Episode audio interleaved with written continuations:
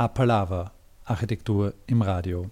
Eine Sendereihe von David Passek und Bernhard Frodel. Wir bringen in dieser Episode ein Gespräch mit dem Architekten, Theoretiker und Publizisten Oliver Schürer. Oliver Schürer lehrt und forscht am Institut für Architekturtheorie der TU Wien. Du hast dich ja mit dem Berufsbild der mhm. Architekten eingehend befasst und da Untersuchungen angestellt. Kannst du uns da etwas berichten darüber? Also da gab es ja, glaube ich, auch eine Publikation, eine größere. Genau. Ja, ja da gab es ähm, ähm, eine Studie, habe ich gemacht. Also, um es von der, von der ähm, sozusagen in der zeitlichen Reihenfolge her äh, kurz zu schildern, begonnen hat es damit, dass ich ein Seminar wo es irgendwie um den Beruf des Architekten oder, oder, oder die beruflichen Hintergründe von Architektur gehen sollte, ähm, hier an der The äh, Architekturtheorie übernommen habe. Das hat schon existiert unter einem anderen Titel. Ähm, ich habe den, den Titel dann geändert auf Berufsfeld Architektur, damals nur in der Diskussion mit dem Kari Jormaka äh, wurde dieser, dieser Begriff äh, gefällt und ich habe von Beginn an dieses Seminar als ein äh, ich nenne das forschungsorientiertes äh, Ding verstanden. Also eine Lehrveranstaltung, die sehr viel damit zu tun hat, sie ähm, auf eine strukturierte Weise mit dem Thema auseinanderzusetzen. Warum? Weil mir als damals junger Assistent äh, ganz, ganz klar war, dass wir, also gerade wir in der Architektur, als Vorstellungen dessen, was Architektur machen bedeutet, irrsinnig viel Mythen und irrsinnig viel Anekdoten und, und irrsinnig viel Geschichten parat haben, aber so gut wie nichts, was äh, jetzt irgendwie äh, greifbar wäre. Und alles, was mit, äh, was Architekturpolitik betrifft, nach wie vor und damals ähm, äh, erst recht, äh, wurde über diese über diese Mythenbildung ausgehandelt. Da gibt es von Roland Barth eine wunderbare Theorie hinter dieser ganzen Geschichte. Äh, die muss man jetzt nicht äh, strapazieren in dem Zusammenhang. Aber ihr kennt alle diese Vorstellung von dem männlichen Architekten, der so wohlbeleibt, nicht wirklich dick, mit einer dicken, mit einer schönen Zigarre da irgendwo auf einem Podium steht und die Welt erklärt. Ja? Und das mit einer Selbstverständlichkeit, dass jeder Physiker äh, und jeder Priester einfach erblasst und einfach nur mal applaudiert. Ja? ob der Kreativität, wie da die Welt geschildert wird. Also, also über diese Wortmacht und über diese Macht von, von einem Sozialprestige wurde und wird also ganz, ganz viel an Architekturdenke und Architekturvorstellungen und, äh, und letztlich auch all die Dinge, die dann mit Politik, mit Auftragsakquirierung und so weiter zu tun hat, betrieben. Und mich hat interessiert, was ist da eigentlich wirklich, äh, was steckt eigentlich wirklich faktisch hinter all diesen Dingen. So ganz in so einem schönen humanistischen Sinne und habe dann mich auf die Socken gemacht, mit vielen äh, Studierendengruppen über Semester hin in diesem Seminar zu recherchieren. Also die ersten Jahre waren Recherche mit Studentengruppen. Gibt es Daten? Welche Daten existieren wo äh, im deutschsprachigen Raum? Äh, und gibt es äh, Auswertungen von solchen Daten? Naja, und da haben wir ganz, ganz viel recherchiert, äh, einige Studien äh, respektive Erhebungen gefunden im deutschsprachigen Raum und da hat sich herausgestellt, dass wenn Architekturbranche untersucht wurde, dann immer entweder sehr partikulär oder immer im Zusammenhang mit irgendwas anderem. Ähm, das war die Zeit, wo die ersten Kreativwirtschaftsberichte rausgekommen sind in Österreich und wo das Thema Kreativwirtschaft in Österreich groß wurde darüber, weil nach den Kreativwirtschaftsberichten kamen Fördermaßnahmen und Steuerungsmaßnahmen für diese äh, Kreativwirtschaftsbereiche mir war klar, dass, äh, ja, und Architektur wurde also sang- und klanglos als ein Teil der Kreativwirtschaft äh, sozusagen betrachtet. Das war den Leuten, die Wirtschaftspolitik betrieben haben und Kreativwirtschaft vorangetrieben haben, sozusagen völlig selbstverständlich, dass Architektur dazugehört. Und die Architektinnenschaft hat das einfach nur zur Kenntnis genommen und geschaut, äh, wie kann man das jetzt nutzen. Aber ob, das, ob man das will oder ob man da dazugehören will, ob das jetzt sozusagen architekturpolitisch oder wirtschaftspolitisch von Seiten der Architektur überhaupt interessant ist oder was das bedeutet, war den allermeisten einfach ziemlich völlig egal. Ja. Jetzt waren diese Kreativwirtschaftsberichte plötzlich wichtig äh, für die Architektur Und Architektur hat aber in den Kreativwirtschaftsberichten eine extrem kleine Rolle gespielt, war immer kontextualisiert mit allen möglichen, mit den Druckern, mit den Fotografen, mit den Bühnenbildnern und also alles Dinge, die mit Architektur sehr, sehr wenig zu tun haben und mit der Architekturwirtschaft sehr, sehr wenig zu tun haben. Ich habe dann geschaut, welche Datenquellen noch existieren, wo Architektur erfasst wird, beziehungsweise was an Datenquellen politisch verwendet wird und habe dann gefunden, die Betriebsstättenzählung, äh, etliche Dinge von der Statistik Austria, von der Arbeitsmarktwirtschaft und so weiter und so weiter. Und alle diese Datenerhebungen, äh, die jetzt Architektur betroffen haben, haben sich herausgestellt, waren eigentlich viel zu grobe Raster, um, die, um das, wie wir als Architekturschaffende Architektur verstehen, irgendwie abzubilden. Komplett jenseits von Gut und Böse. Einfach mehr oder weniger unbrauchbar ist vielleicht zu hart, aber an der Grenze der Unbrauchbarkeit. Naja, und jetzt habe ich über mehrere Jahre mit den Studierendengruppen eben diese Sachen recherchiert gehabt und habe dann begonnen, wiederum äh, mit verschiedenen, über einige Jahre mit, mit Studierendengruppen Fragen zu entwickeln. Wie kann man jetzt sinnvoll die österreichische Architekturszene hinterfragen, um zu verstehen, was bei diesen Menschen eigentlich los ist? Und meine große Idee dafür war immer, zu schauen, was haben die für Arbeitsbedingungen, was haben die für Arbeitshintergründe, also bis rein zu sehr ökonomischen äh, äh, Randbedingungen, was jetzt Bürogründung betrifft und solche Dinge, aber Arbeitsbedingungen auch im Sinne von, ist das jetzt ein Geschäftslokal äh, irgendwo in der sterbenden Straße X oder ist das ein typisches Büro, wie man sich vorstellt, im Dach, wo unten in der Tiefgarage der Porsche steht. Und, und so. Also das, was vielleicht Hinz und Kunz eher als, als jetzt ein Bild von Architekten hat und zu schauen, was ist eigentlich wirklich los und die ganze Bandbreite dessen abzubilden, wie es Architekturschaffenden geht, an Lebens- und Arbeitsbedingungen und zu schauen, wie die zusammenhängen. Haben wir Fragen äh, äh entwickelt. Da gab es einen Wust, einen riesigen Fragenkatalog und dann habe ich geschaut, äh, dann war mir klar, also, dann wollte, also ich wollte eine Erhebung machen, äh, ich wollte Fakten äh, und nicht nur Gequatsche und Mythologien, davon gab es ohnehin genug und die Architekturberichterstattung von der Architekturkritik bis hin zu allen möglichen kulturwissenschaftlichen Abhandlungen über Architektur voll eben von genau diesen Mythen, wie wir halt aus der Moderne bis zurück in die Renaissance oder was der Teufel was da infiziert sind, die großen Architekten immer zu betrachten. Und ich wollte einfach schauen, wie steht es denn mit all den Frauen und all den Kleinen, über die man eigentlich nie redet, äh, respektive die wenig in den Magazinen vorkommen und dann natürlich die Mitarbeiter, ja, die Leute, die, die Zeichenknechte, um es mal ganz grauslich auszudrücken. Wie geht es denen eigentlich? Ja, wovon lebt denn so ein Zeichenknecht? Wie kann der seine Familie ernähren? Ja, wie wie schafft es der auf Urlaub zu fahren? Und hast du dir auch die, also ich weiß jetzt nicht genau wann das war, aber hast du dir auch die angeschaut,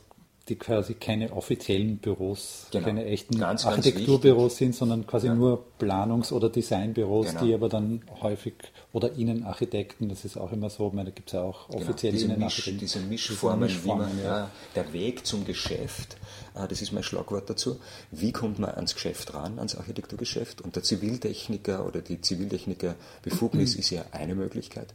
Äh, also das war 2006, äh, mhm. um, um von der Zeit zu mhm.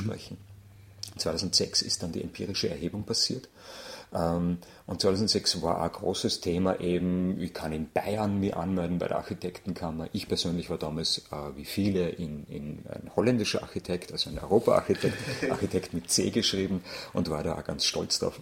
Ähm, und war so mit in dieser, in dieser Bewegung, hey, wir müssen uns ja an, über all die, an all diese Dinge oder an viele dieser Dinge nicht mehr, mehr halten. Wir haben andere Möglichkeiten, ans Geschäft äh, ranzukommen. Ähm, ja, ja, also diese Leute, das war ganz, ganz wichtig in der Erhebung.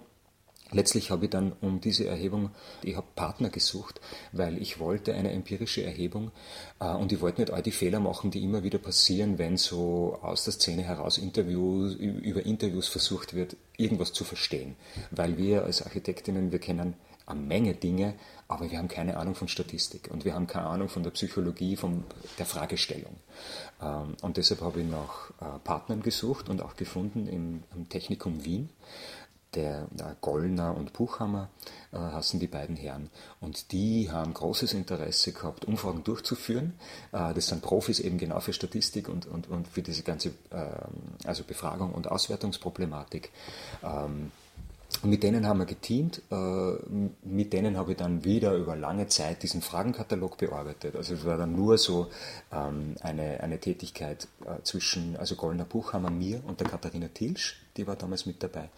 Ähm, und wir haben geschaut, dass diese Fragen zu einer Serie, also dass das seriöse Fragestellungen werden und dann das ganze Konvolut äh, von Fragen zu einem seriösen Korpus wird, der bestimmte Aussagen macht, äh, eben zu der Art und Weise, wie sind jetzt die Büros organisiert, also welche rechtlichen Hintergründe haben die Büros, um tätig werden zu können, aber auch in welcher Weise ähm, äh, funktioniert so ein Büroalltag, wie ich das vorher gerade äh, erwähnt habt, also zwischen Dachboden und Geschäftslokal? Oder Dinge wie ähm, was sind die primären Arbeitsfelder in diesen Büros, wie werden die dann von einzelnen Leuten wahrgenommen, gibt es geschlechtsspezifische Ausrichtungen, wie einzelne Arbeitsfelder wahrgenommen werden, äh, wie sehen das Männer und Frauen diese geschlechtsspezifischen Zugänge, wie steht es mit äh, den Bereichen der Ausbildung, wir haben ja vorher von der Ausbildung gesprochen, ich habe nicht nach, direkt nach der Ausbildung gefragt, sondern ich habe gefragt nach, wie hat sich die Ausbildung auf die Berufspraxis ausgewirkt? Welche Teile der Ausbildung konnten eins zu eins übernommen werden in die Berufspraxis? Welche waren eher äh, periphere unterstützende Aspekte? Welche Aspekte hat man überhaupt nicht vorgefunden und musste sie sich aneignen? Im Zusammenhang damit, wie steht es mit Weiterbildung in der Architektur. Wir wissen, dass er zum Beispiel, wir wissen, dass ein Doktorat in der Architektur völlig wertlos ist. Ja. In anderen Bereichen ist der, der Unterschied zwischen Magister und Doktor oder Diplomingenieur und Doktor, wie das äh, früher Kassen hat, Riesensprung. Ja, das geht einher mit Karrieresprüngen, mit Gehaltszunahmen und solchen Dingen. In der Architektur ist die Dissertation ein nettes Rüschel, da kriegt das heute niemand einen Euro mehr, wenn du den Doktor hast. Äh, ganz im Gegenteil, du musst eher nur erklären, warum du den gemacht hast. Du musst eher nur rechtfertigen dafür, dass du Zeit hattest, dir sowas anzutun, ja, und nicht im Büro gesessen bist und deine Projekte durchgearbeitet hast.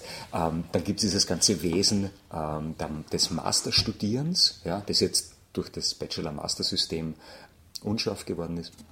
Aber wie auch immer, ähm, dieses Master-System, um sich zu spezialisieren für solares Bauen, für bla, ihr wisst das, für Urban Studies und who knows what, ähm, was definitiv Weiterbilden in der Architektur ist. Wie wirkt sich das aus? Macht das Sinn? Wie wirkt sich das auf Karrieren aus? Wie wirkt sich das aus auf Auftragsrequirierung? Solche Dinge haben mich interessiert, solche Dinge haben wir nachgefragt. Ähm, und da gibt äh, also um es kurz zu machen, ähm, ähm, es wurde dann eine empirische Erhebung gemacht, die ist damals ähm, im starischen Herbst gelaufen. Äh, ich bin eingeladen worden, zufälligerweise äh, an einer Gruppenausstellung im Haus der Architektur mitzumachen und habe dann dort diese Daten, äh, äh sozusagen, äh, diese, diese die nicht existierenden oder die viel zu groben Daten ausgestellt, äh, die Fragen, die wir entwickelt haben, ausgestellt ähm, und wir haben das dann auch genutzt, dass wir dort in der Ausstellung äh, einen Zugang, also diese, diese empirische Erhebung äh, sozusagen gelauncht haben, wie man das so auf Neudeutsch nennt. Die, die empirische Erhebung, das war eine Weberhebung das wurde über alle möglichen Kanäle, über die Architektenkammern, über die Häuser der Architektur, über viele der Architektenmagazine und so weiter ähm, rausgeschickt in die, in die Community und es haben erfreulich viele Leute mitgemacht.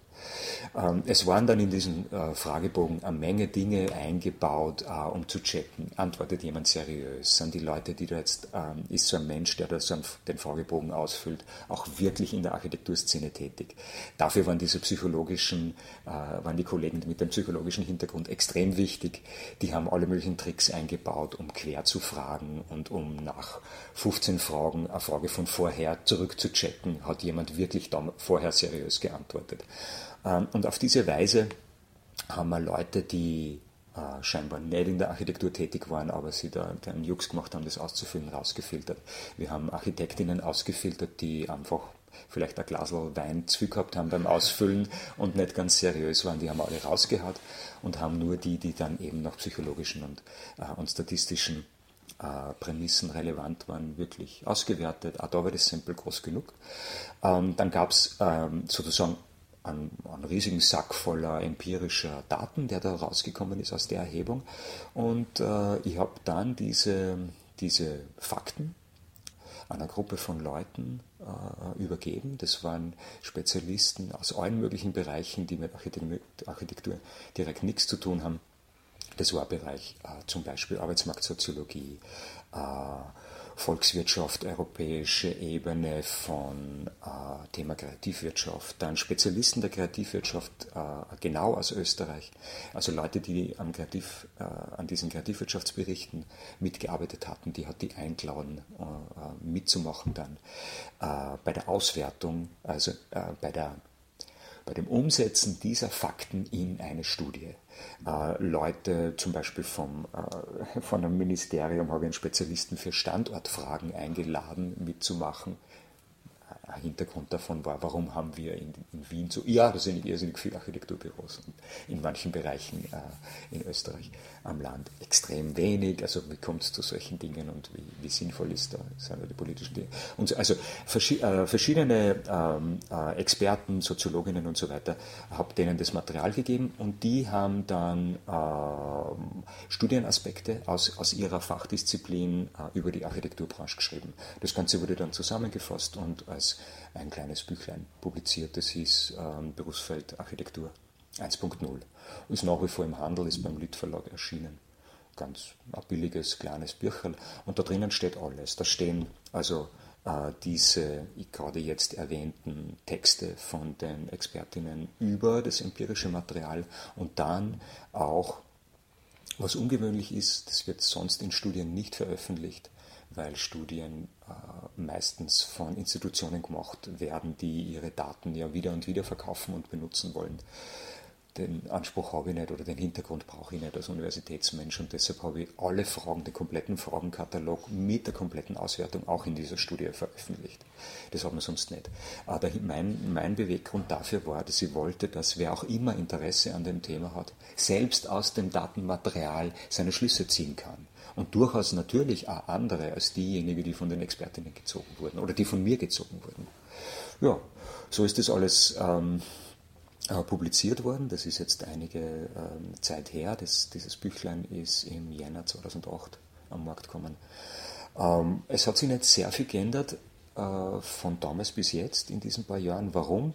Äh, warum kann ich das überhaupt behaupten? Wir haben weitergearbeitet an diesem Thema Berufsfeldarchitektur. Und dieser erste Teil, den habe ich immer verstanden als ein Teil mit äh, quantitativen Methoden umzugehen. Und äh, nach 2008 ähm, sind wir einen Teil angegangen, um mit qualitativen Methoden die Architekturszene anzuschauen. Und ich habe dann mit Studierendengruppen äh, Interviews durchgeführt, Videointerviews durchgeführt mit äh, Architekturbüros. Die Büros wurden ausgewählt nach dem Interesse der Studierenden und meinen Vorschlägen, wobei die Interesse der Studierenden, das hat definitiv überwogen. Also ich habe immer wieder Vorschläge gemacht, aber wenn Studierende gute Argumente gehabt haben, dieses oder jenes Büro ähm, äh, zu nehmen, dann waren immer meine Vorschläge zweitrangig. Sind das diese äh, kleinen Videos, die man auf der Webseite die, genau, äh, anschauen kann? Das sind die kleinen Videos, ja. plus da gibt es nur, nur mehr als doppelt so viel, Aha. die noch nicht äh, zugänglich sind. Ja. Die wurden jetzt im Sommer nur überarbeitet und, und sozusagen pipi fein gemacht. Mhm. Die Studenten haben auch diese Videos geschnitten und, und, und die Kenntnisse, die technischen Kenntnisse ja. einfach der Studenten sind ganz, ganz unterschiedlich. Das sind so eigentlich so Kurzinterviews, eher das so 15, 20 Minuten, glaube ich. Ganz ja. genau. Manche ja. sind, äh, die kürzesten sind 10 Minuten, mhm. die längsten sind äh, ein bisschen über 20 Minuten. Mhm. Und die sind jetzt auf der einen Seite ähm, äh, gerade jetzt in der qualitativen Auswertung und wurden von den bereits erwähnten Kollegen vom Technikum äh, auch nochmal quantitativ ausgewertet und zwar im Vergleich zu dem, was quantitativ eben 2008 veröffentlicht worden ist, ähm, um zu schauen, was gibt es für Veränderungen. Und gibt es Veränderungen? Es gibt kleine Trends, äh, ähm, aber keine großen sozusagen Veränderungen zur damaligen Situation, jetzt äh, quantitativ. Das Aber Qualitative ist, ist, jetzt die Auswahl äh, von, bei der ersten Erhebung war gewissermaßen eine freiwillige. Da ging es, genau, da haben Und jetzt Leute, war es im Prinzip eine gesuchte, genau. kuratierte, ja. gesuchte Auswahl, genau. die zwischen ja. äh, dir und den Studenten passiert ist. Ganz also, genau. Also quasi eine nach Vorliebe. Ne? Absolut willkürlich. Willkürlich, ja. Also willkürlich, ich benutze jetzt bewusst den Begriff willkürlich und zwar willkürlich in dem Sinne, dass äh, die Willkür sozusagen unserer Auswahl oblag. Und wir haben das diskutiert mhm. und haben daraus gewählt. Ein, ein, wichtiger Punkt für mich war zu schauen, dass das nicht alles nur wienerische Büros sind. Äh, und ich habe versucht, die Leute äh, anzuhalten, dass sie in ihrem heimatlichen Umfeld Architekturbüros Natürlich, aufsuchen. Ja. Äh, durchaus auch mit dem kleinen Köder sozusagen für die Studierenden, hey, geht's doch in Kontakt mit einer, eurer heimischen Architekturszene und so ein Interview ist eine großartige Gelegenheit, in Kontakt äh, zu kommen und zu schauen einmal für einen Ferialjob und dann natürlich für noch ein Studium, um im heimatlichen Umfeld auch als Architekt und Architektin tätig zu werden. Das hat relativ gut funktioniert. Ähm, aber die Aus und das ist aber typisch bei, bei, ähm, bei einer qualitativen Untersuchung.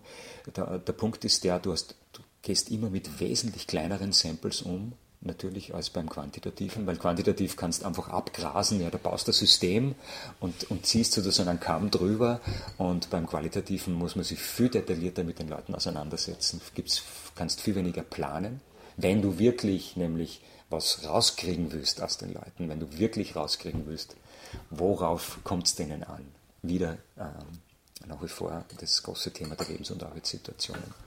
Also muss man auch die Frage nach dem Warum stellen. Mhm. Ähm, würde man das so eine, so eine Interviewerhebung zum mhm. Beispiel mit Rechtsanwälten oder Ärzten oder Handelsunternehmen oder sonst an anderen Berufsgruppen machen, mhm wir können das ja sagen als Appalava, weil wir diese Erfahrung auch machen. Architekten stimmen meistens zu, solche Interviews zu geben. Mhm. Verschiedenen Gründen, weil sie halt gewissermaßen ein Sendungsbewusstsein haben oder Missionare sind oder einfach auch gerne über sich reden. Äh, gewisse Eitelkeiten spielen da auch eine Rolle und hin und wieder. Öffentlich und ah, eine Öffentlichkeit, Öffentlichkeit, eine Öffentlichkeit, die Möglichkeit ja. rausgehen zu ja. können und sich zu präsentieren. Aber ich glaube schon, dass, das, dass die, dieses Berufsfeld Architektur sich da wesentlich unterscheidet von fast allen anderen äh, mhm von, von fast allen Berufsgruppen. Ja. Mhm. Also vielleicht würde man Astronomen auch noch. ja, oder, das ist jetzt schön exotisch, das gefällt mir. Also ich nehme an, ihr habt diese gleiche Erfahrung gemacht, oder? Also ja, ja. Ganz ja, wenig ja. Absagen. Ganz wenig Absagen, ja. großes Interesse. Ähm, sich da äußern zu können, was sehr positiv ist. Und, also ich nehme es als ein positives Zeichen. Und es ist auch so, Architekten haben ja im Gegensatz zu Apothekern, äh, niedergelassenen Ärzten, Steuerberatern und Rauchfangkehrern keinen Gebietsschutz und keinen Klientelschutz. Ja? Unsere Leute gehen raus in die freie Wildbahn und jagen. Ja? Und mit dazu gehört einfach eben ganz wichtig dieses Rausgehen. Du kannst nicht Architekturpraxis äh, irgendwo, selbst wenn du es auf der Mariferstraße an ganz prominenter Stelle machst, einfach ein Ladengeschäft aufmachen und darauf warten, dass die Laufkundschaft kommt. Ja? Sie werden nicht kommen. Ja? Es wird sich so ein Laden nicht auszahlen. Du musst raus und musst sie dir holen. Das ist ein ganz wichtiger Aspekt dabei. Und das hat ganz viel mit den rechtlichen Rahmenbedingungen, wie so äh, Architektur ähm, Kultur verankert ist, äh, überhaupt in einem Rechtskorpus und überhaupt in einem kulturellen Korpus von, jetzt sage ich mal, von einem Land wie Österreich, respektive dann in einem größeren Bereich wie der deutschsprachige Raum oder Mitteleuropa oder ähnliches.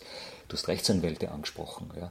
Rechtsanwälte haben auch wunderschöne, wunderschöne, sozusagen einen, einen rechtlichen Hintergrund, der äh, denen, glaube ich, sehr zugutekommt, den wir als Architektinnen überhaupt nicht haben. Das erste Gespräch mit einem Rechtsanwalt ist gratis. Ab dann klingelt die Honorarkasse. Du weißt, wie viele Architektengespräche du führen kannst, bevor nur überhaupt irgendeine Idee von einem Honorar nur auf, am Horizont erscheint. Ja? Das sind rechtliche Hintergründe. Wir haben diesen verdammten Anspruch, nicht so etwas zu tun. Und haben das aber komplett verinnerlicht als Erhaltung. Ja? Aber eigentlich, wenn wir den rechtlichen Hintergrund hätten, bei beim zweiten Gespräch eine Honorarnote zu legen, dann hätten wir das verinnerlicht, behaupte ich. Ja? Das sind Dinge, über die wir in der Architektur Szene eigentlich kaum nachdenken, weil die eben zutiefst verdeckt sind hinter all diesen Mythologien von einem Selbstverständnis und von einer Selbstdarstellung. Und ich glaube, dass wir, ähm, oder dass es in unserer Szene so viele Selbstdarsteller gibt, hat ganz, ganz viel damit zu tun, dass wir einfach völlig andere Wege haben, um ans Geschäft ranzukommen. Die Architekturschaffenden nicht, aber die Ziviltechniker gehören ja zu den freien Berufen. Und die freien Berufe, das sind Ärzte, Rechtsanwälte, Steuerberater und eben die Architekten, die haben ganz spezifische, exklusive Rechte innerhalb äh, äh sozusagen der Privilegien, die jetzt ein, ein Rechtsstaat vergeben kann.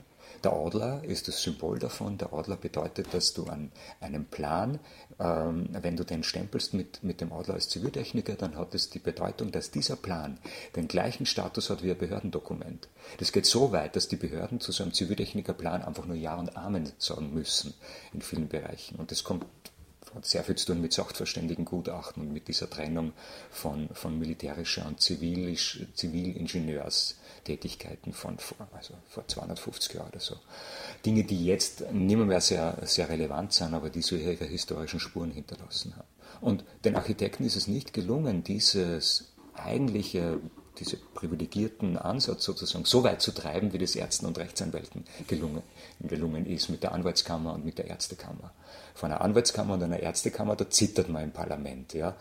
Die Architektenkammer wird herzlich begrüßt und mit denen kann man gut reden und die erzählen klasse Geschichten, sage ich mal jetzt ganz frech. Also vor denen braucht man keine Angst haben. Warum? Nicht, weil die Leute nichts können, überhaupt nicht. Wir haben gute Vertreter. Na, weil der Rechtshintergrund einfach ein ganz anderer ist. Ja. Die haben keine Reißzähne. Ja. Eine Anwaltskammer und eine Ärztekammer, die kann eine Faust ausfahren. Ja. Das kann unsere Kammer nicht. Und das sind einfach Dinge, die sind halt historisch so gewachsen und passiert, aber die machen extrem viel aus unserem Selbstverständnis aus. Ähm, ich habe das immer so verstanden, also bis jetzt verstehe ich das so als eine Aktion aus der Szene für die Szene. Mir haben gewisse Hintergründe äh, interessiert, ich bin denen nachgegangen in einer Weise, die halt sehr detailliert worden ist. Die Geschichte läuft jetzt seit zehn Jahren. Äh, ja, 2003 habe ich angefangen damit, jetzt ist 2013 und ähm, mit dieser von der vorher erwähnten mit diesen Interviews, also diese qualitative Untersuchung, die da jetzt gerade läuft. Also die Interviews sind abgeschlossen, die Videos sind geschnitten, knapp die Hälfte der Videos sind online zugänglich. Ähm, ich habe da bei der IG Architektur ähm, mit einigen Leuten vor einem guten Jahr eine Veranstaltung gemacht, wo das äh, vorgestellt wurde. Ähm, und jetzt ist da noch äh, schön nachgearbeitet worden und es äh, wird ähm, mit Anfang nächsten Jahres wieder eine äh, soll wieder eine Studie fertig sein, eben der, der qualitative Aspekt der Studie. Und dann möchte im Jänner, spätestens im Februar, wahrscheinlich im Jänner, ähm, die Studie veröffentlichen, alle Videos dann online stellen. Die Studie und die Videos werden eng verknüpft werden und das wird dann auch in irgendeiner Veranstaltung äh, der Öffentlichkeit präsentiert. Und damit erkläre ich dann dieses Projekt Berufsfeldarchitektur nach zehn Jahren für abgeschlossen und beendet. Was ich dann gemacht habe, ist, das fand ich also erstaunlich, wie ich da vor Jahren draufgekommen bin, was ich dann damit gemacht habe. Wenn ich von mir spreche, dann muss ich immer dazu sagen, es ist ganz, ganz wichtig, es waren da immer diese Partner dabei äh, vom, vom Technikum. Das sind wichtige Leute. Die Katharina Thielsch war in der ersten Phase ganz, ganz wichtig. Da haben wir sehr, sehr viel gemeinsam gemacht, also total partnerschaftlich. Äh, die Katharina ist dann nur mit ihrer DIS und so weiter einfach rauskommen aus dem Thema und ich habe es dann einfach weiter betrieben. Ähm, aber dass da eine Menge Leute sind und eben die vielen Studierenden, die da immer dabei waren, das ist ganz, ganz wichtig. Ja. Das, wenn ich sage, Oliver Schürer, dann sind da immer ganz, ganz viele Leute auch noch mit dabei. Ich habe die Idee gehabt und ich trage das alles durch und habe die Initiative und so weiter. Ähm, okay, aber das ist dann eben nach diesen zehn Jahren abgeschlossen und ich habe dann diese, äh, damit erreicht die erste detaillierte Erhebung über eine Architekturszene eines Landes, äh, überhaupt, zumindest im deutschsprachigen Raum, wahrscheinlich auch im englischsprachigen Raum, äh, durchgeführt zu haben, nämlich so detailliert. Es gibt überall die Dinge, die ich eingangs erwähnt habe, also diese partikulären Untersuchungen oder Einbettungen in Kreativwirtschaft oder sonstiges, aber nie Architekturszene. Und das gibt es dann halt für Österreich äh, und über einen brauchbaren Zeitraum, also über zehn Jahren, die, die Geschichte angeschaut. Ja, da hat man dann ein Konvolut, mit dem kann man Architekturpolitik betreiben die Geschichte ist, dass, denke ich, äh, uns allen gut tut, wenn wir Grundlagen für Architekturpolitik äh, produzieren, die faktisch sind. Und die sozusagen nach Maßgabe von zeitgenössischen wissenschaftlichen Methoden reproduzierbar sind oder und oder nachvollziehbar sind, sodass wir damit erstens einmal strukturiert ökonomische Prinzipien entwickeln können, die adäquat sind für die Art und Weise, wie Architektur funktioniert. Damit ich definitiv diesen Zugang zum Geschäft, die vielen verschiedenen Möglichkeiten, zu verstehen, was sind all diese blinden Flecken, die wir haben, all diese Mythen, die wir haben in der Architektur äh, und wie können wir das rationalisieren, wie können wir einen Spaß haben an unseren Mythen und trotzdem rational schauen, dass ein Umsatz für Büros stimmt, dass sie Büros entwickeln können. Ja, gut, da kommen so Details wie, ja, Kostenstellen zum Beispiel, das Thema Kostenstellen, das existiert ja in Architekturbüros zum Beispiel nicht. Ja, das ist ein grundlegender Standard, wie man Unternehmen führt. Ja, das ist etwas, das jetzt in der Architektur erst eingeführt wird. Okay, das sind nur so Details. Wir haben vom Wirtschaften so irrsinnig wenig Ahnung. Und wir sollten nicht sagen, wir sind die Kreativen und das Wirtschaften ist irgendwie für die Deppen oder für die, die unkreativ sind. Na, man kann ja in der Wirtschaft kreativ sein und verdammt nochmal, man lebt einfach besser, wenn man drauf schaut. Okay, und der andere Teil, ähm, also nicht nur dieser Mythenteil, sondern dann geht es eben auch rein in die Architekturpolitik Politik und in die Baukultur-Dinge und diese ganzen, äh, dieser ganze Faktenapparat, der man da jetzt geschaffen wurde, aber der noch weiter, wo es darum geht, das weiter auszubauen, der produziert natürlich ganz viele Argumente, die man vorbringen kann im Parlament, am Bürgermeister gegenüber, einem Investor gegenüber, um Geschäfte zu machen und darüber Architektur, Kultur und Baukultur weiterzuentwickeln und äh, zu, zu verbessern. That's the game.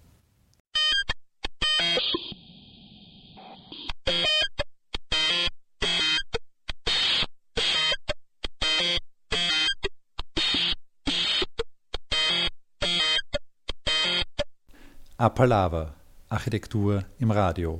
Sie hören ein Gespräch mit Oliver Schürer. Oliver, du hast äh, den Begriff Automatismen für dich entdeckt und äh, darüber ein Werk geschrieben. Automatismen in der Architektur. Was kann man darunter verstehen und was definiert es für dich? Automatismen ist ein Begriff, der in der Architektur von mir in Verwendung gebracht wurde. Es gibt viele Bereiche, in denen der Begriff der Automatismen längst in Verwendung ist. Äh, ich kann da äh, gleich mal ein paar Beispiele aufzählen.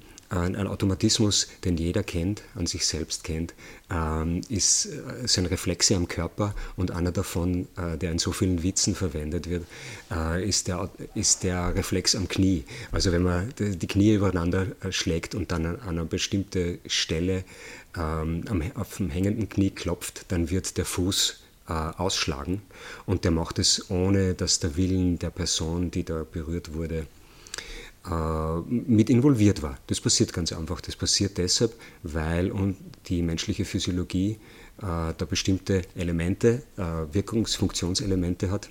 Ähm, die ganz einfach hinhauen, die einfach funktionieren. Es ist ganz großartig, dass wir so Dinge haben, deshalb atmen wir und ersticken nicht, weil wir unendlich lange Sätze von uns geben oder, oder ähnliches oder es zwingt uns zum Auftauchen, wenn wir unter Wasser sind, äh, um wieder Atem zu schöpfen.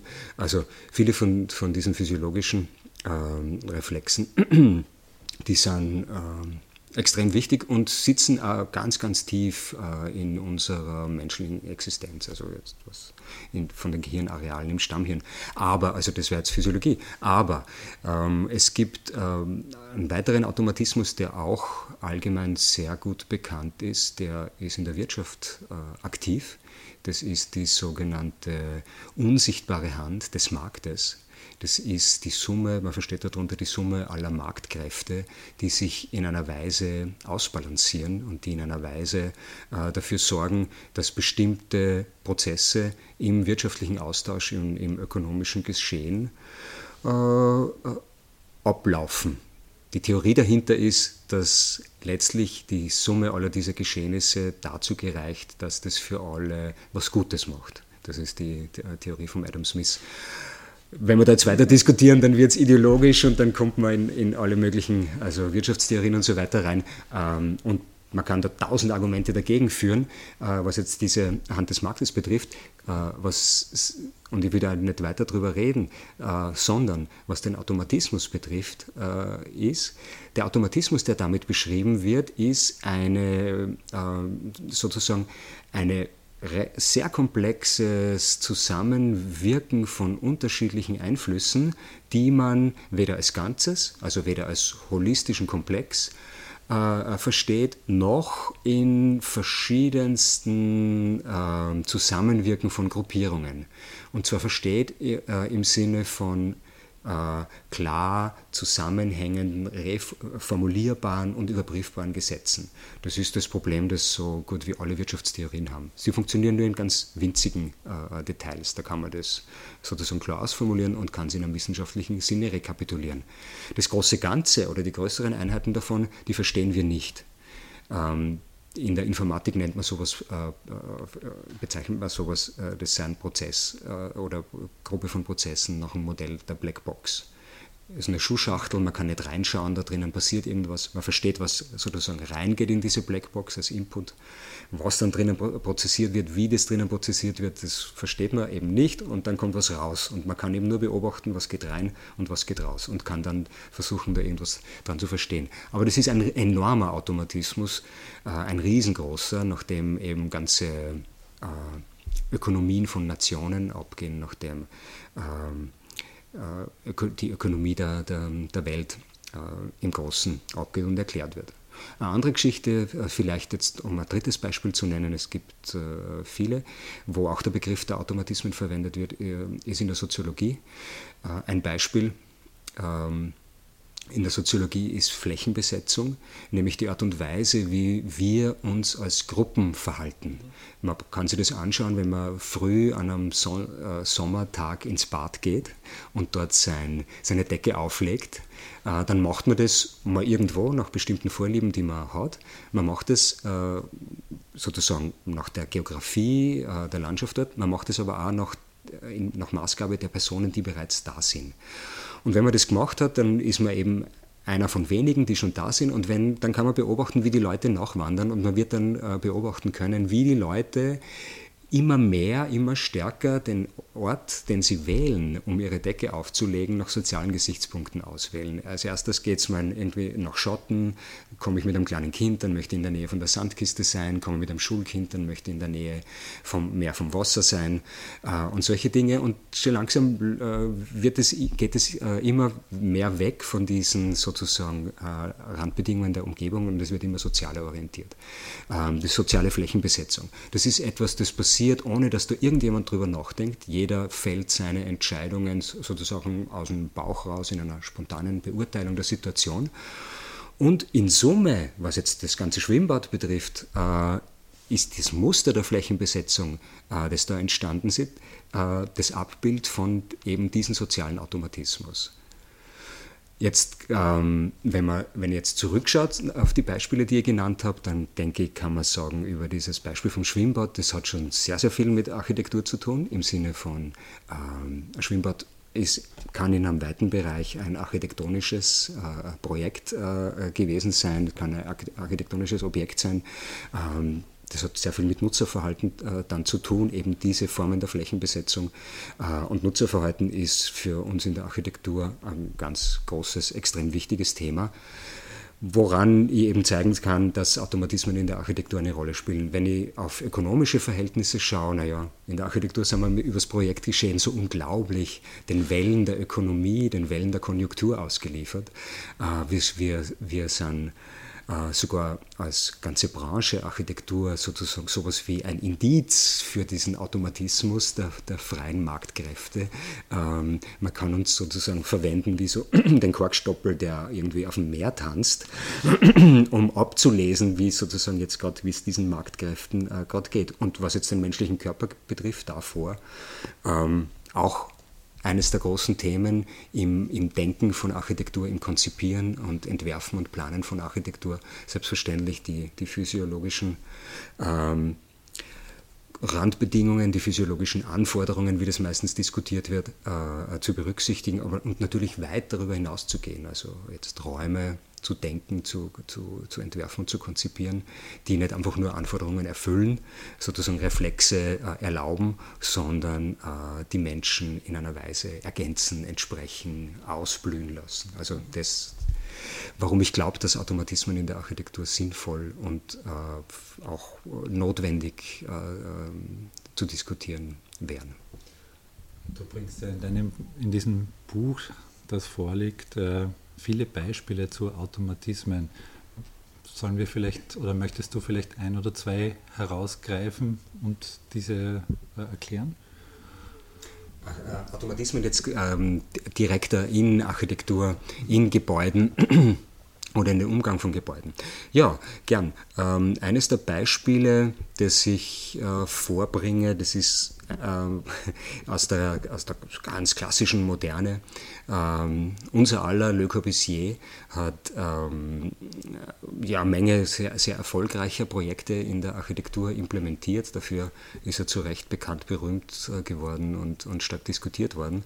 Es gibt ein ganz äh, ein sehr interessantes technisches äh, Projekt, das der Le Corbusier initiiert hat und das war ein sehr, sehr früher Versuch, Gebäude zu klimatisieren mit ähm, einem mit einem zweischaligen Wandprinzip.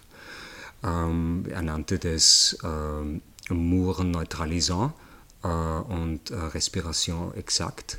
Da ging es um die Art und Weise, wie man Wandaufbauten neu denken kann und wie man mit den zu seiner Zeit ähm, neuen Maschinen und technischen Möglichkeiten äh, solche Gebäude belüften kann. Und er hat versucht, mit, einer französischen, mit der französischen Industrie äh, ein System zu entwickeln, um eine zweischallige Wand zu bauen. Die Idee war so in etwa die von der Hypokaustenheizung, wie man es aus der Antike kennt, äh, aber natürlich jetzt äh, nach den Vorstellungen von Le Corbusier sollte das in äh, einen modernen, modernistischen, äh, ästhetischen Ausdruck finden. Das war äh, zu Beginn mit Glas gedacht. Man hat ein System äh, ausgedacht, eben eine zweischallige Wand, die von einem zentralen Ventilator mit Luft beschickt wird. Die Luft würde geheizt oder gekühlt sein und auf diese Weise würde man dann dieses Gebäude oder ein Gebäude sozusagen ähm, heizen können. Er ist komplett gescheitert, er ist in jeder Hinsicht gescheitert. Er, hat, äh, er ist gescheitert, weil er, er, hat versucht, es in ein Projekt zu verbauen. Ähm, in, in, dem Gebäude für die Heilsarmee in Paris. Es ist vom, vom Technischen her komplett gescheitert, weil ähm, das das Gebäude wurde im Winter eröffnet und äh, das hat im Winter großartig funktioniert. Äh, alle waren total begeistert, wie mit, mit welch extrem geringen Kosten das Gebäude zu heizen war. Wie dann das Frühjahr gekommen ist, äh, war das nur irgendwie alles okay. Im Sommer ist das Gebäude unbenutzbar gewesen. Ähm, die haben ähm, sozusagen die Technik, ja, das ist einfach ein komplettes Pech. Die, die, der Le Corbusier hat nie gern über das Projekt geredet, klarerweise. Ähm, die, äh, man hat es ihm dann auch entzogen wie man, also wie es darum ging, das zu reparieren. Äh, man ist dann draufgekommen, dass man was man im Winter nur dachte, dass die technische Anlage leistet, nämlich dass die da was heizt, das war einfach völlig wurscht. Das ist über die riesigen Son äh, Glasflächen von der Sonne aufgeheizt geworden und, und die zweischalige Wand hat da einfach ihres dazu beigetragen, ähm, das zu machen. Aus Ersparnisgründen hat man, ähm, hat, man über, hat man in den einzelnen Stockwerken und Räumen keine Lüftungsklappen eingebaut. Man wollte auch den, Be den Bewohnern da jetzt auch keinen Zugriff geben, wie das lustigerweise heutzutage auch oft aus Sicherheitsgründen und Ersparnisgründen gemacht gemacht wird, egal. Also die, die konnten überhaupt nicht lüften äh, und mussten dann im Sommer fürchterlich schmachten. Und das Gebäude hat einfach nicht verwendet werden können. Ähm, er ist äh, gescheitert mit diesem Projekt auf der Laborebene. Man hat ähm, man hat in, in, im Labor von einer französischen Glasfirma äh, das System gebaut und dann auch weiter getestet. Und äh, das war hypertroph ausgeführt. Es waren da zwei, er hat das nach, nach seiner Idee des ähm, der Idee von einem Gebäudemetabolismus entwickelt, also und zwar sehr äh, wörtlich genommen im Sinne von, äh, da gibt es ein arterielles System und ein venöses System, was eigentlich jetzt für uns am ersten Blick naheliegend und, und sinnvoll klingt. Ähm, in der Hinsicht in der Hinsicht, dass man sozusagen äh, die verbrauchte Luft irgendwie wieder rausbringt und die gute Luft irgendwie wieder reinbringt. Aber es ging nicht um Lüftung, sondern um Heizung. Also die unterschiedlichen Temperaturen. Man hatte noch keine äh, Idee von, einem, von Wärmetauschern und all diesen Dingen. Das hat alles noch nicht ähm, äh, existiert, sondern das war einfach ein Riesenventilator unten, wo die Luft angewärmt worden ist.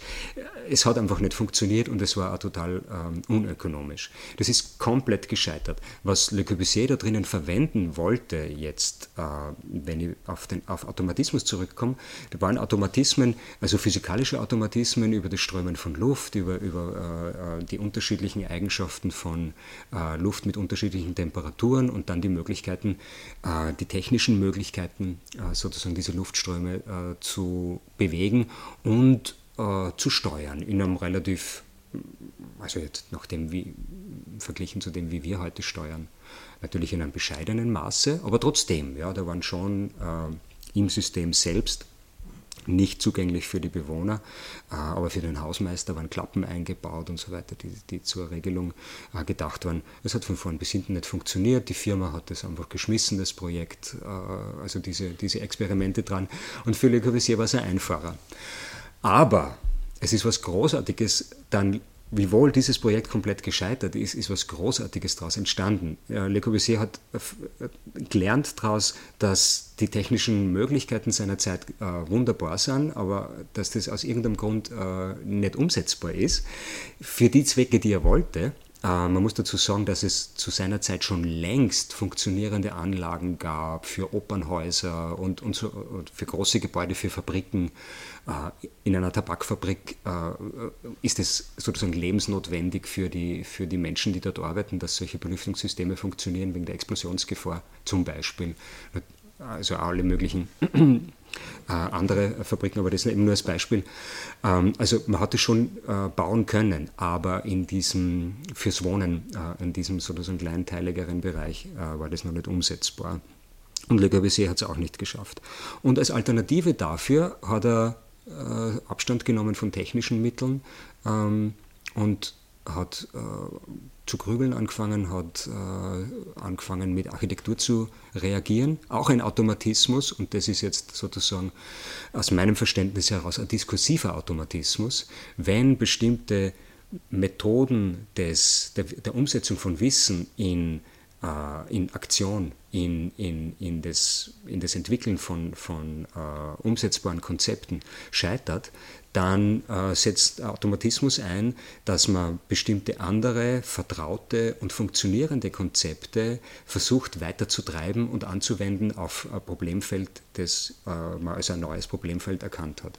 Und um es kurz zu machen, er hat begonnen, strukturelle Fassadenelemente zu entwickeln und hat aus ähm, mit üblichen architektonischen Mitteln, das heißt mit Geometrie und mit Bauteilen, die Brisolet sozusagen erfunden. Die Idee, dass man mit, Vorste mit Elementen, die über die Fassade hinausstehen, ähm, Son den, die Sonneneinstrahlung äh, regulieren kann und auf diese Weise nicht nur ein ästhetisches Ausdrucksmittel für die Fassade geschaffen hat, das er zu einem modernistischen Mittel entwickelt hat, weil es gab so etwas ähnliches wie Brisolet im Sinne von ähm, Lamellenbalken und so weiter natürlich längst davor. er hat es für die moderne Architektur ausgedrückt ähm, und hat ähm, darüber hinaus dieses Problem, dass zu viel an Sonneneinstrahlung mit den großen modernistischen Glasflächen äh, an sich nicht lösbares Problem erzeugt für die damalige Zeit, äh, perfekt in den Griff bekommen und hat äh, damit auch bewiesen, wie jetzt Architektur sehr wohl auf den Einsatz von Technologie verzichten kann, auf den Einsatz von, von äh, Technik im Sinne von technischen Gerätschaften verzichten kann und mit ihrem ureigenen Ausdrucksmitteln und mit den durchaus traditionellen Methoden äh, neue Lösungen erzeugen kann, die dann äh, neue Probleme äh, lösen können. Und das eben ist ein diskursiver Automatismus. Ja, vielleicht soll ich nur kurz erzählen über, über mein Buch etwas, das ähm, ein spannender äh, Zusammenhang ist. Also zum einen, ich habe Projekte beschrieben, die über 170 Jahre ähm, Architekturgeschichte gehen. Das beginnt grob äh, im, äh, am Beginn oder Mitte äh, so 1830, äh, erstes Drittel äh, des 19. Jahrhunderts und geht dann durch ähm, in so einem Rhythmus von Jahrzehnten und beschreibt äh, allerlei Projekte, wo Leute, die in der Architektur tätig waren, bestimmte Obsessionen ausgelebt haben. Deshalb kommt diese, im Untertitel der Begriff Obsessionen vor. Leute, die, ähnlich wie das am Le Corbusier beschrieben habe, ähm, die mit den Mitteln ihrer Zeit und mit dem technischen Einsatz ihrer Zeit versucht haben, zeitgenössische Probleme zu lösen, soziale, physiologische, äh, was auch immer, für die Architektur und die mit ihrer Obsession über die übliche Verwendung von Technik und Technologie einfach gnadenlos hinausgegangen sind, die Technik gegen den Strich verwendet haben, ähm, also gegen die Intention ihrer Erfinder, die die Technik in einer Weise verwendet haben, äh, die für Probleme angewandt wurde, wo das niemals äh, gedacht wurde. Und das geht bis in die, ähm, die Jetztzeit, bis äh, Themen der Robotik. Da wird Medienarchitektur abgehandelt, äh, wird, äh, wird, virtuelle Architektur abgehandelt, ähm, Gebäudeautomation, sehr frühe Gebäudeautomation. Ein Beispiel ist äh, von Cedric Price, der Project Generator. Äh, sehr unbekanntes Projekt äh, von Cedric Price, wo er das erste reaktive Haus sozusagen konzipiert äh, über viele Jahre. Ähm, oder von Niklas Schöffer, jemand, der in der Architektur ziemlich unbekannt ist, ein Mensch, der aus der kinetischen Kunst kommt und unglaublich spannende ähm, Architekturprojekte entwickelt hat. Ähm, unter anderem einen Riesenturm für Paris, also ein, ein, ein, ein, kybernetischer Turm, der 300 Meter hoch hätte sein sollen und in einer Medieninstallation die Stadt bespielt, bespielen hätte sollen. Wurde, wie wir wissen, nicht gebaut, aber hätte, man hätte dort schön auf den Eiffelturm runterblicken können, wenn das Ding errichtet worden wäre.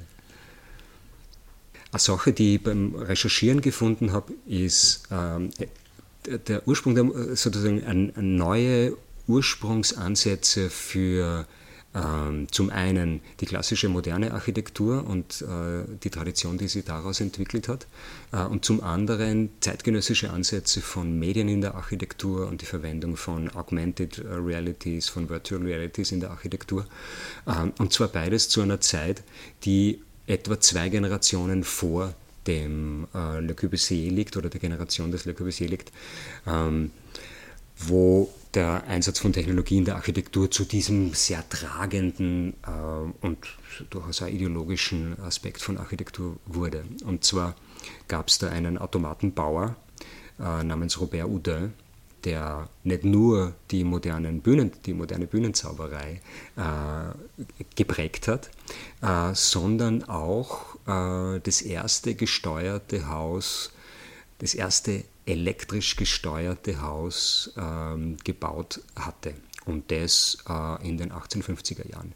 Das ist etwas, das in der Architekturgeschichtsschreibung einfach nicht vorkommt, weil das nach meiner Recherche äh, so gut wie unbekannt ist.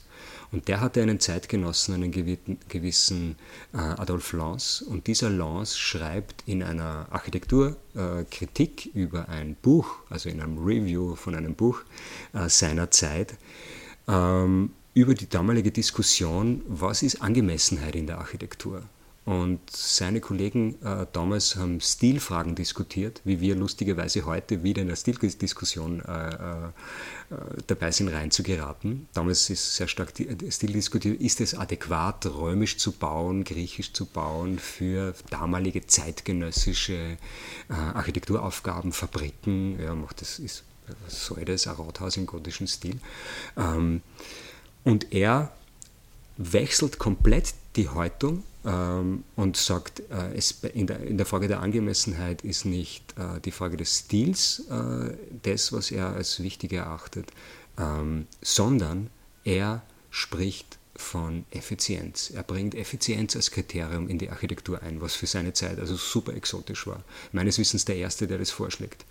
Okay, das ist für sich eine gute und relativ vielleicht als Begriff abgehobene Idee. Und was er daraus macht, ist, er leitet daraus ab, ganz präzise, alle Forderungen, die dann in der ersten und der zweiten äh, bis zur dritten Generation der Moderne auftauchen werden. Das ist die Behauptung, dass Gebäude Maschinen sein können. Äh, Er schreibt in seinem Review, äh, man möge mir die bizarre Formulierung verzeihen, aber wie wäre es, wenn wir Gebäude als da da da betrachten würden. Also muss für seine Zeit völlig verrückt gewesen sein. Und er geht so weit, dass er Nutzerpartizipation einfordert für Architektur, was natürlich in, in der spätrevolutionären Zeit völlig, also ist völlig unvorstellbar. Man hat Paläste gebaut, man hat bürgerlichen Wohnraum gebaut, das waren Spekulationsobjekte, aber dass man auf die Idee gekommen wäre, Leute zu fragen, hey, wie groß wollt ihr den Salon? Völlig, völlig undenkbar. Äh, und diejenigen, die Aufträge geben, die so reich waren, dass sie Aufträge geben konnten, die haben sie natürlich an repräsentative Standards gehalten. Da ging es nicht darum, ich stelle mir so und so vor, sondern meiner ist größer als der vom Rothschild, weil ich bin so und so reicher und will mich da e-, etablieren. Ähm, und diese beiden, diese, diese eine Richtung, wie wohl der Lance unbekannt ist, das hat unsere Architekturvorstellung zutiefst geprägt. Die andere Richtung von dem Robert Houdin, das Mediale, das, dieses ähm, mit, mit virtuellen und augmentierten Aspekten ist komplett äh, untergegangen in der Architektur, zeigt sich in unserer Zeit und ich habe in meinem Buch über Recherchen die beiden äh, entdeckt und führe diese beiden Feen der Architektur sozusagen im Begriff der Automatismen wieder zusammen. Wenn man gewissermaßen den fragt, der am Theorieinstitut unterrichtet, was Architektur ist? Was Architektur ist? Ja, das ist, finde ich, eine relativ einfache, also ich habe da ganz eine klare Vorstellung äh, darüber, was Architektur ist. Ähm, und also, ich, äh, um es straightforward auszudrücken, Architektur ist ähm, das, also Architektur ist für sich nur Theorie, meiner Meinung nach. Es gibt sowas wie Architekturpraxis nicht. Äh, Architektur ist eine Theorie in der Hinsicht, dass es Theorie ist für die gebaute Umwelt und für das Bauen. Das heißt, das, was Architekten machen, was auch immer, auch wenn sie ihre Gebäude in die Welt pflanzen. Insofern es Architektur ist und dadurch zeichnet sie Architektur aus, wirkt es als eine Theorie, als ein Konzept für das Bauen. Es, wenn es nicht als ein Konzept oder ein Theorieansatz für das Bauen wirkt, dann ist es keine Architektur. Und es ist völlig egal. Dadurch zeichnet sie Architektur aus, meiner Meinung nach. Äh, das, die, kurze Formel ist, Architektur ist Bauen mit kulturellen Anspruch. Und es muss aber über den kulturellen Anspruch dahingehend äh, hinausgehen, dass es Akzeptanz findet. Wenn du als Architekt ein Gebäude äh, in die Welt stößt, wo andere Architekten und andere Bauschaffende entweder bewusst oder unbewusst eine Referenz sich holen, dann ist es Architektur. Wenn keine Referenz geholt wird, wie auch immer, und egal worum es geht, ob es ein Wandaufbau ist, eine Fassadenästhetik, ein Gefühl, wenn man reingeht, egal was, diese Myriaden von Themen, die das sein kann. Wenn es eine Referenz ist, dann ist es Architektur. Wenn nicht, dann ist es keine Architektur. Aber dann kann es nur immer ein guter Bau sein, dann kann es nur immer super funktionieren für die Investoren, für die Bewohnerinnen. Das kann alles nur immer äh, äh ein hochqualitatives Bauen sein. Aber dann würde ich sagen, ist es keine Architektur. Das ist meine Meinung zur Architektur. Das war ein Appalava Sie hörten ein Gespräch mit dem Architekten, Theoretiker und Publizisten Oliver Schürer zu den vorgestellten und besprochenen Büchern. Berufsfeld Architektur 1.0 Bestandsaufnahme und Zeitdiagnose von Oliver Schürer und Helmut Goller. ISBN 978 382 58 11 006 Automatismen und Architektur Medien, Obsessionen, Technologien von Oliver Schürer, erschienen bei Springer. Weiterführende Informationen finden Sie auf www.a-theory.tuwien.ac.at slash Schürer.